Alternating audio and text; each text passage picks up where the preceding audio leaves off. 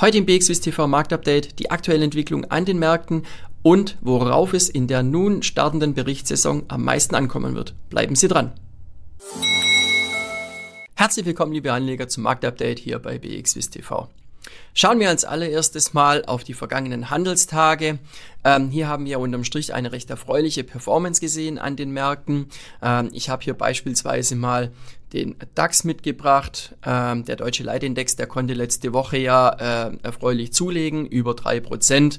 Ähm, wir haben äh, jetzt äh, in den letzten Tagen eben wiederum die 38 und die 55 Tages Durchschnittslinien überschreiten können. Ähm, wir haben weiterhin den 200 Tages Durchschnitt hier bei rund 15.000 Zählern in ganz komfortablem Abstand. Ähm, was war jetzt äh, der Booster für die letzten Handelstage? Nun, das waren die US-Verbraucherpreisdaten. Äh, die wurden vom Markt sehr gut aufgenommen. Warum? Weil eben ähm, die Juni-Rate mit äh, 3% gemeldet wurde. Das äh, war besser als die Prognosen. Und auch die wichtige Kernrate, also sprich, ähm, wo Energie- und Nahrungsmittelpreissteigerungen herausgerechnet werden. Diese Rate äh, hat äh, mit 4,8% zugelegt, aber das war auch weniger als man erwartet hatte. Und der Trend geht nach unten und das ist das, was die Märkte sehen wollen. Äh, wir haben nun wieder sehr verstärkt die Hoffnung, dass wir ein Ende der restriktiven Zinspolitik nun bald sehen sollten, ähm, dass beispielsweise jetzt die Fed, die ja nächste Woche am Mittwoch nochmal eine Zinssitzung hat, ähm, dass hier nochmal ein Zinsschritt bekannt gegeben wird, aber dass danach eine Pause eingelegt wird. Äh, und viele Marktteilnehmer gehen aktuell davon aus, dass wir auch jetzt in 2024 dann schon wiederum erste Zinssenkungen sehen sollten. Was das Thema angeht, bleibt es also doch sehr spannend, vor allem auch vor, der, vor dem Hintergrund der Frage, was denn denn nun passiert, wenn wir anhaltend robuste Konjunkturdaten bekommen sollten. Äh, da fürchtet manch einer, dass das doch schon äh, der Fall sein könnte, dass dadurch dann der Zinsfantasie so ein bisschen ein Strich durch die Rechnung gemacht wird. Wie auch immer, wir werden das beobachten und werden sehen, wie das weitergeht. Äh, fürs aktuelle Umfeld ist jetzt mal noch ein weiteres äh, Thema äh, ganz, ganz wichtig. Ähm, und zwar ist das die Berichtssaison.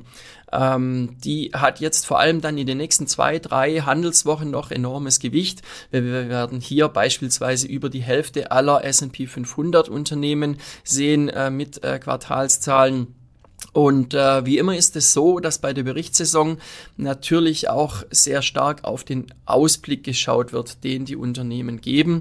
Äh, und dieses Mal könnte das noch ein bisschen wichtiger sein als sonst, ähm, denn wenn wir uns jetzt mal die Kursanstiege hier der letzten Monate anschauen, ähm, dann haben die ja doch auch zu einem großen Teil darauf beruht, äh, eben auf dieser ja, Hoffnung auf äh, quasi endende Zinserhöhungen.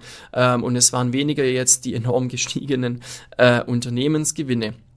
Äh, von daher also äh, sehr spannendes Thema. Äh, die Unternehmen werden jetzt abliefern müssen. Ähm, und äh, wie gesagt, die Berichtssaison ist jetzt aktuell gestartet. Äh, traditionell letzte Woche mit den US-Großbanken. Äh, wir haben JP Morgan gesehen, wir haben die Citigroup gesehen und auch Wells Fargo.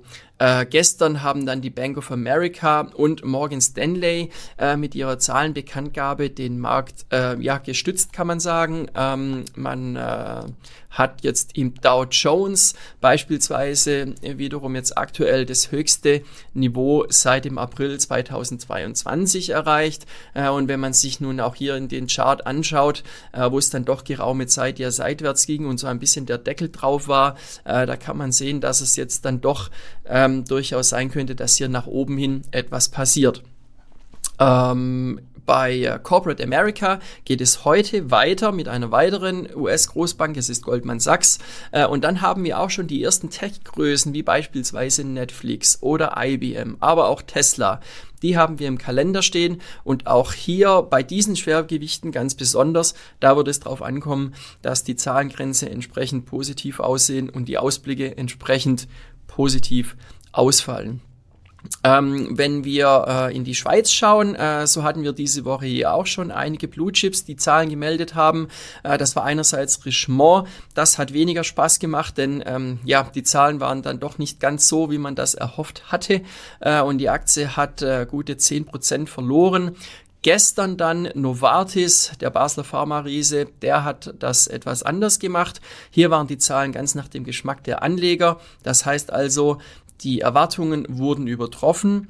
Der Ausblick des Unternehmens, der wurde nach oben nochmals angepasst ähm, und es wird auch einen Aktienrückkauf geben. Äh, summa summarum, also genau das, was Anlegerherzen höher schlagen lässt und dementsprechend war auch das Resultat, nämlich ein Kursplus von über 4,5 Prozent bei der Novartis-Aktie. Morgen werden wir dann in der Schweiz speziell noch äh, ABB und Givaudan sehen und am Freitag die Lonza. Äh, und natürlich ist es klar, dass die Anleger hier auf ein ähnlich äh, ja positives äh, auf eine ähnlich positive Nachrichtenlage natürlich hoffen. Das ist ja ganz klar.